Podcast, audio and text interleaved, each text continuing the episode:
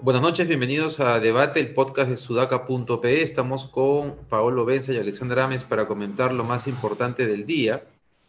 Ayer eh, la mayor parte de opiniones, comentarios y el podcast también eh, resaltaron el lado positivo del cambio en el gabinete. Y hoy día queremos hablar de lo no tan bueno, porque ayer, claro, grabamos el podcast antes de la juramentación, cuando se sabía lo de Mirta Vázquez, pero en realidad no se sabía nada más de los, del resto de cambios, ¿no? Y hubo seis cambios adicionales. Eh, está clarísimo que el ala serronista ha perdido, pero hay dos cosas, eh, hay dos ministros a los cuales hay que ponerles el ojo y no, eh, y no levemente, ¿ah? o sea, son temas álgidos.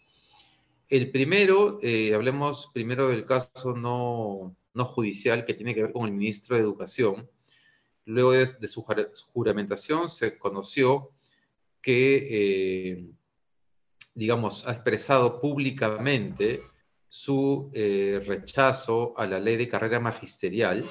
De hecho, lo ha hecho en eventos del sindicato que promueve o que lideró este Pedro Castillo. Siempre se me va el nombre eh, correcto del sindicato.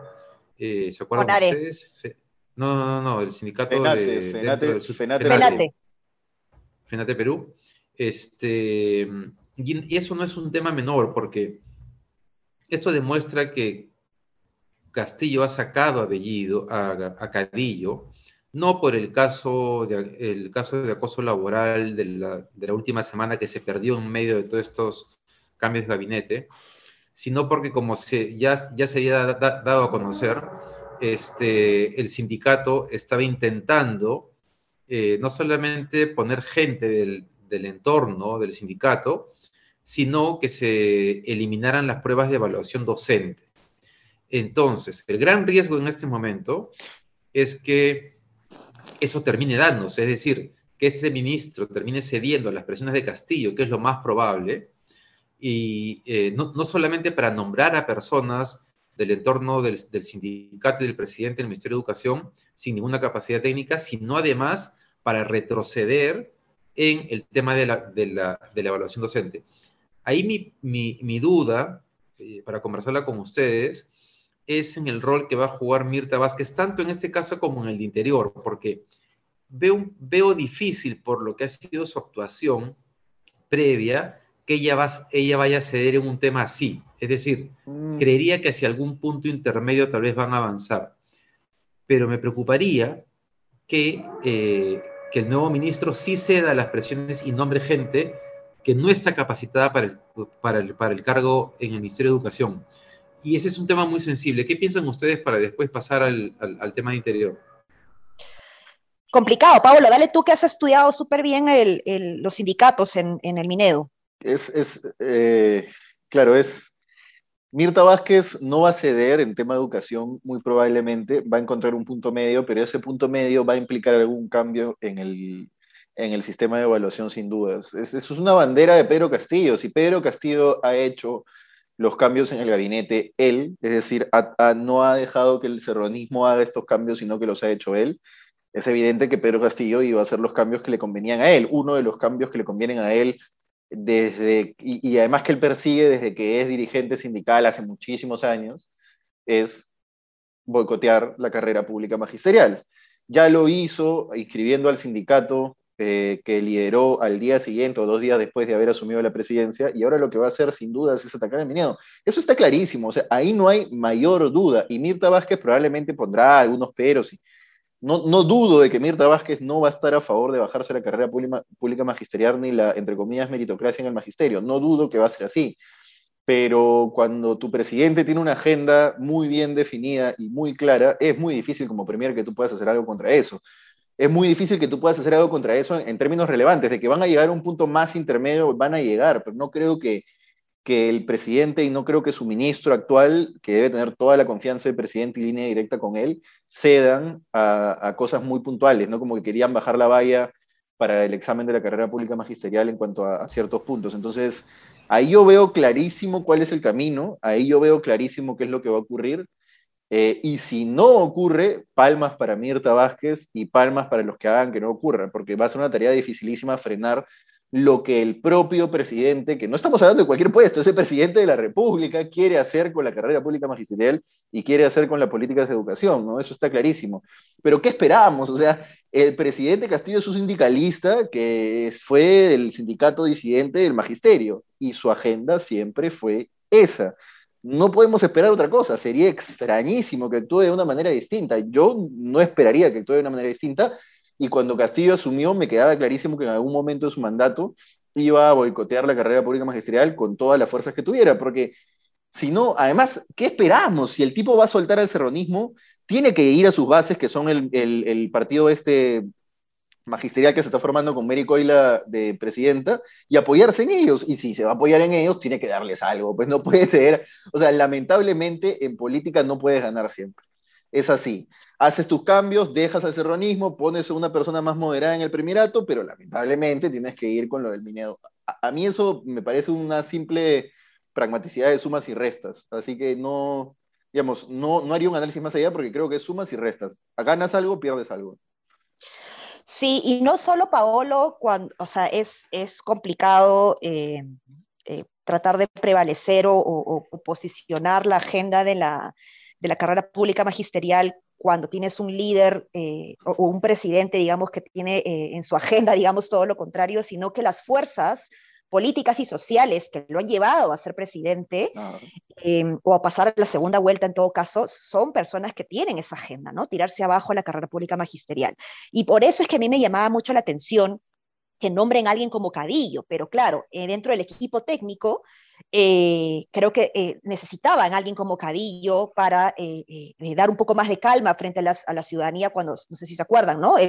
cuando Castillo no presentaba su equipo, nadie sabía quién era, ¿no? Entonces, ha sido una especie de, reconocimiento ponerlo de ministro por haber estado en el equipo técnico para la segunda vuelta, pero era un ministro que pese a que me parecía que era muy, muy bueno por ser un, un profesor, un maestro, no solamente por, no, no, no, conoce el sector dentro del MINEU más allá de, su labor docente, ¿no? Pero me parecía un, un gran maestro, ¿no? Pero ya eh, veía que, que, las demás fuerzas eh, eh, ajenas a él, digamos, y, y, ajenas a las propias declaraciones de este ministro, ¿no? De Cadillo, lo iban a, a, a terminar por, por, por sacar, ¿no? Ahí tengo un, punto solamente eh, eh, que creo que es importante considerar y por qué, o sea, por qué las cosas no son, no tienen que ser como Castillo quiera. Este, es un tema de correlación de fuerzas y creo que la presión de la opinión pública, los medios, es importantísimo, ¿no? Este, sí, Castillo, está clarísimo lo que quiere Castillo, lo cual no quiere decir que eso sea exactamente lo que tiene que pasar justamente por un tema de correlación de fuerzas. Entonces sí creo que ahí este, estar atentos, denunciar los cambios que se vengan o la intención de ayudan a contener, este, a contener todo lo que Castillo y lo que, su, eh, y lo que su sindicato quiera. Y el mejor ejemplo es que cuando otros intereses, por ejemplo, desde el Congreso han intentado bajarse la reforma universitaria, ha sido posible evitarlo por la presión mediática, no porque había un alineamiento respecto al tema. Creo que más bien no hay que renunciar a eso, y hay que seguir insistiendo, porque es la reforma más importante del país. No podemos tirarla al tacho durante cinco años. De acuerdo. Y, debería ser un tema tan importante como la subida del dólar. Mm. Pero acá discutimos más de la subida del dólar que de la posibilidad de que la reforma educativa se vaya al tacho. Eh, bueno, eso. Eh, bueno, un chiquito, un chiquito, un, chiquito, David, eh, frente a esa reflexión que justo aprovecho en comentar, ¿no? El, el, lunes publiqué una columna en La República sobre ese tema, ¿no? Y lo que decía era, así como cuando hay crisis económicas necesitas un shock de inversión, ¿no? Eh, cuando hay crisis en los aprendizajes, que es lo que hemos tenido, sobre todo ahora en la pandemia, necesitas un shock en, en, educación y eso pasa no solamente por, por aumentar eh, em, las horas de clase para recuperar el tiempo perdido, sino por, por generar toda una reforma que apunte a mejorar la calidad de la enseñanza y eso está estrechamente vinculado a la evaluación docente, ¿no? Es, un punto importante. Este, pucha, si es un tema crítico, qué pena que sea un ministerio que hayan puesto una, persona así. Este, vamos a ver, eh, interior. eh, allá se conoció... David, pero una cosita. Sí, dale, dale. Efectivamente sí se puede hacer presión mediática, pero cuando tienes a todo el aparato público decidido hacia algo, y además, ojo, en el Congreso, bancadas como APP ya han querido boicotear la, carrera pública magisterial antes, reponiendo eh, docentes, etcétera. Eh, es bien difícil, ¿no? Porque por dónde, el Partido Morado sería el que haría presión política, ¿no? Presión mediática va a haber, pero presión política por dónde, ¿no? Porque ni la oposición es la que va a presionar para que la carrera pública magisterial no sea boicoteada, ¿no? Sí, es verdad, es verdad que habría que ver qué aliados, con qué aliados se cuentan y con cuáles no, ¿no? Es un tema difícil, ¿ah? Es un tema difícil, pero yo solo creería que no habría que renunciar, porque no tiremos la, la toalla tan rápido. Sí, de acuerdo. Este, de acuerdo Es un tema crítico, o sea, estamos, o sea, estamos, y como dice Ale, estamos en un momento además súper delicado, dos años de paralización del sistema educativo, se requeriría meterle un punche tremendo y Castillo está clarísimo que le preocupa más la agenda de su sindicato que, la agenda educativa. Eh, o sea, bueno. Em, en fin, interior. Este, ahí les tengo una pregunta porque he leído dos versiones. Una, que el ministro del Interior ha sido directamente abogado de Cerrón, Bellido y Perú Libre en el caso de los dinámicos del centro, pero luego que es su socio el que es el abogado, no él directamente. En cualquiera de los dos casos se abre una sospecha, ¿no es cierto? Porque es raro que Castillo, habiendo decidido sacar prácticamente a todo el ala serronista del, gabinete, de pronto meta a uno relacionado directamente con el partido. Y eso solamente puede abrir a una sospecha que yo, o sea, simplemente por lanzar hipótesis digo, Castillo cree que lo van a involucrar, cree que está involucrado, o porque, porque, porque he, leído sobre todo la especulación que es su manera de mantener el lazo con Cerrón. Eh, yo no creo que sea que Cerrón quisiera tampoco. Tengo la sospecha que puede haber algo más en esa, en esa designación. ¿Cómo lo han visto ustedes? Mira, si no es que, a ver, la DIVIAC investiga los dinámicos. Si tú tienes como cabeza política de la DIVIAC en, en, interior a un tipo socio del que defiende al implicado en los dinámicos, hay claramente un conflicto de interés. Ahí no hay, o sea, que sea él el abogado o el socio, ahí no hay nada que discutir y este, escandalosamente. Escandalosamente.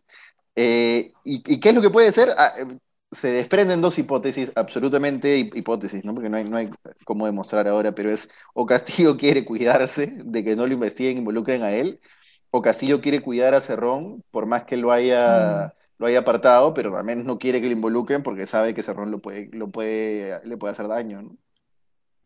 Podría ser más lo segundo, ¿no? Yo creo que es una especie de mm, de trueque, ¿no? Eh, te doy esto a cambio de que me dejes un poco tranquilo, digamos, con mi, con mi gobierno. Pero es, es preocupante y yo no sé si, si realmente le vayan a dar la confianza al gabinete por esa persona en particular, ¿no? Porque, como tú dices, Paolo, hay un conflicto de intereses, es, justamente lo que yo quería mencionar, y eso hace que no, eh, que o sea, debería estar afuera de, de la cartera pero, o sea, me parece que va a ser, el, si es que no, si es que se le da la confianza al gabinete, yo creo que va a ser el primero en salir o en caer, ¿no? Porque genera bastantes dudas, ¿no? Y, qué pena por, por Castillo, porque está haciendo un esfuerzo importante, poner a Virta Vázquez, ¿no? Con apertura, conciliadora, concertadora, pero este ministro mancha de alguna manera la, la, la, posibilidad o la oportunidad de, de brindar una mayor estabilidad al gabinete mancha bastante, ¿no? Y además, eh, como ha, salido en Twitter, eh, en registro de visitas, lo, primero que ha hecho el nuevo ministro del Interior es reunirse con Bermejo y Nájar. O sea, no te malees, o sea, o sea, un poquito de pudor al menos. Esto es ya como, este, su agenda está clarísima, ¿no? Sí, pero, está clara, pues, ¿no? O sea... y bueno, yo, yo vuelvo al punto inicial, no se puede ganar sin perder. Algo mm, tenías que perder. Betsy Chávez, por ejemplo, no sé si notaron en su juramentación, ella dijo por la unidad, ¿no? Eh, cuando juramentó.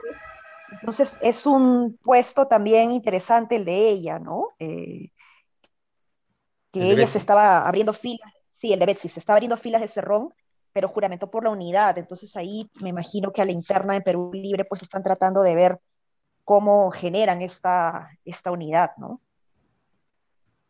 Ahora, el rol de, de, Mirta Vázquez en estos dos ministros va a ser importante. Y voy a partir de un, de un dato que da una crónica del comercio sobre la reunión de Castillo ayer con la bancada de Perú Libre, ¿no? Porque Castillo tiene realmente un problema serio.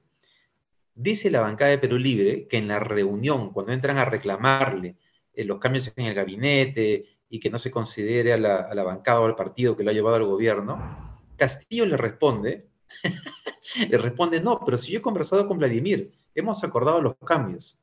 Entonces, ellos se quedan sorprendidos y se quedan en silencio porque no tenían la menor idea que había sido así.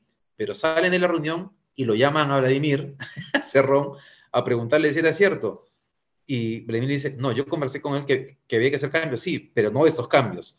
Entonces, eh, y posteriores, David, posteriores, David, o sea, nosotros sacamos una crónica que decían que habían acordado, acordado hacer cambios en los 100 días, que eran el 5 de noviembre. Se ha adelantado, se ha, adelantado Castillo. Se ha adelantado, pero además los cambios, no ya sé, pero lo que voy es, Castillo dice lo, cualquier cosa que tenga que decir, por más que no sea cierta, con tal de salir del apuro. Mm. Este, y eso creo que es un rasgo que ya vamos teniendo de él, como lo tuvo Toledo en su momento, ¿no? Eh, lidiar con eso dentro del gobierno debe ser bien difícil para los ministros y para el primer ministro. Eso va a ser, eso va a ser complicado. Y bueno, veremos qué hace Mirta Vázquez con estos dos casos en particular. ¿Ustedes tienen alguna expectativa de que ella vaya a hacer un esfuerzo por, digamos, contener eso, por cambiarlo? No, de que, de que Mirta Vázquez va a hacer algo, va a hacer algo, me queda clarísimo, porque no quiere ella, no sé, pues que se boicotee la carrera pública magisterial, pero de que eso pueda llegar a, un resultado, esa acción que tenga ella, lo dudo. Pero veamos, ¿no? Veamos. Veamos. Ya, ella tenido un rol muy difícil en el Congreso, ¿no? Dale. No, e, eso. Es eh, verdad, eh, y lo manejó bien. Eh, ah, sí, ajá. Sí, bueno, ojalá, ojalá que pueda.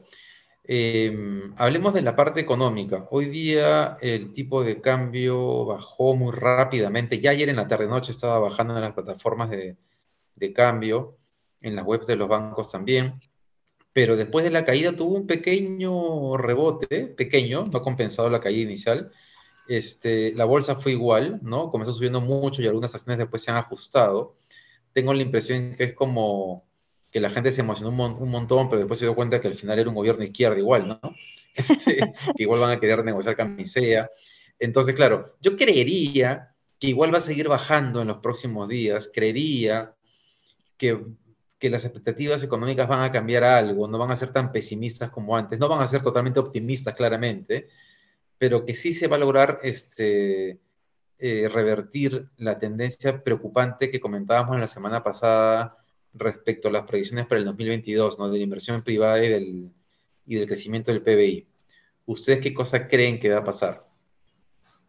Eh, yo creo que eh, Mirta Vázquez es un signo positivo para los mercados, pero que el signo positivo no es único, que tiene que condecirse y aterrizarse en constantes acciones, ¿no? Entonces vamos a ver qué hace Mirta Vázquez como primera cosa, ¿no? Si es que enfoca sus, sus balas. Lo de la renegociación de camisea no me parece, me parece incluso que eso debería enfocar sus balas ahí y renegociar y poner a, la, Plus Petro sobre, contra las cuerdas, etcétera. No creo que eso sea un mal, un mal augurio para los mercados. Vamos a ver qué hace en cuanto, por ejemplo, a reformas tributarias, en qué hace, por ejemplo, etcétera, ¿no? En ese tipo de cosas que involucran a todo el empresariado y no a empresas en particular. Y ahí yo, sí tengo esperanza. Un gobierno de izquierda puede gobernar tranquilamente. O sea, ya dejémonos de cosas. Podemos tener gobierno de izquierda, somos América Latina, ¿no? O sea, estamos abiertos a tener gobierno de izquierda, los empresarios lo van a entender. Si es que al empresario tú le dices, hermano, tú vas a poder hacer tu negocio con, tal, con estas reglas y, digamos, estos son nuestros planes, etcétera, por más que sean planes de izquierda, el empresario lo va a entender y se va, se va a comportar de acuerdo a ello, ¿no? Va, va digamos, a, a tomar las previsiones y a, comportarse de acuerdo a las reglas que tú le pongas, pero tienes que poder darle ciertas garantías de que por lo menos tiene cierta capacidad de manejo del gobierno y que tiene cierta capacidad de darle este, cosas estables al empresario. Mientras eso se mantenga, yo creo que sí es un buen signo para los mercados. Si el dólar, yo creo que si es que, si es que se va por ese camino, se va a estabilizar en torno a 3.7, etcétera y, también la bolsa. ¿no? no, creo que si es que Mirta Vázquez da las señales correctas haya mayor problema con que sea una premier de izquierda. No me parece.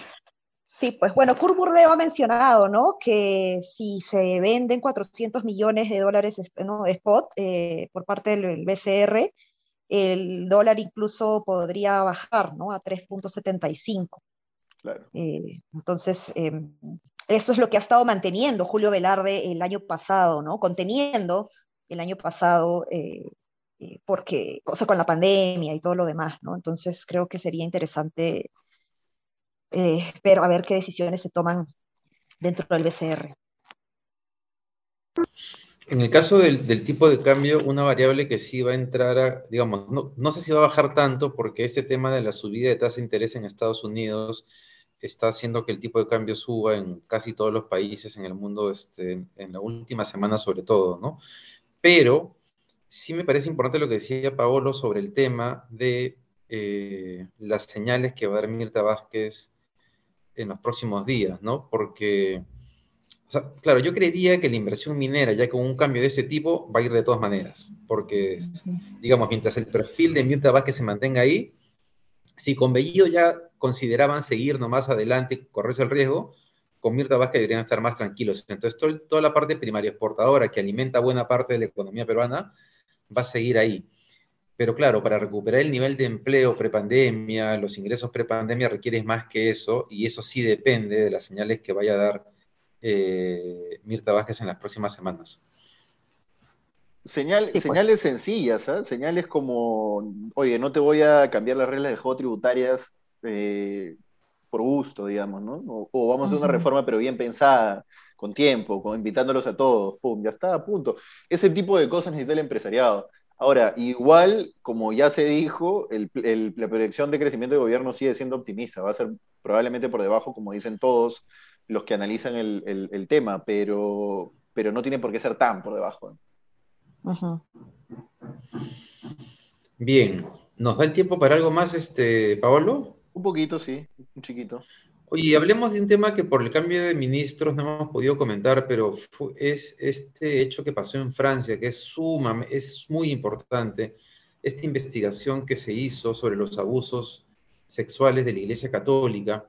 Se revisaron casos hasta em, el año 1950. Se hallaron, se han identificado alrededor de 250 mil casos de abusos sexuales y cuando se consideran los laicos que trabajan, trabajaban dentro de la Iglesia, la cifra supera los 300.000 casos. Es una cifra que ha causado conmoción en Francia. Yo estoy seguro que si se hiciera un trabajo similar en otros países del mundo, nos encontraríamos exactamente con la misma realidad, mm. guardando las proporciones en función a tu nivel de población, claro está. Este, pero quería, quería este, resaltar el hecho por, el porque la Iglesia Católica ha decidido reconocer el problema, porque el Papa ha pedido perdón por lo sucedido.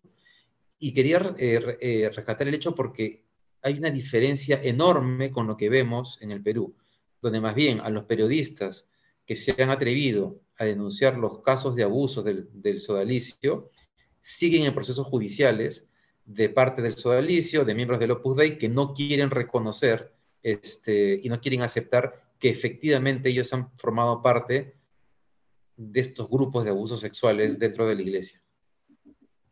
Terribles, las cifras son dolorosísimas y eso hace que, que realmente se, se necesite generar esta reflexión alrededor de, de lo que viene haciendo la Iglesia Católica en el, en, el, en el, mundo en general, ¿no? O sea, creo que es importante, como dices, David, lo que, lo que ha dicho el Papa, porque al menos es de los primeros en, en tratar de, de, tomar este tema con mayor ahínco, ¿no? Eh, ya había, lo había hecho el alemán, ¿cómo se llama? Ratzinger, eh, no recuerdo su nombre, pero... Sí pero, o sea, esto es como una especie de comisión de la verdad, digamos, en Francia, que, ha descolocado al gobierno francés, ha golpeado al, Vaticano, evidentemente, pero, pero al, Estado francés, mejor, mejor dicho.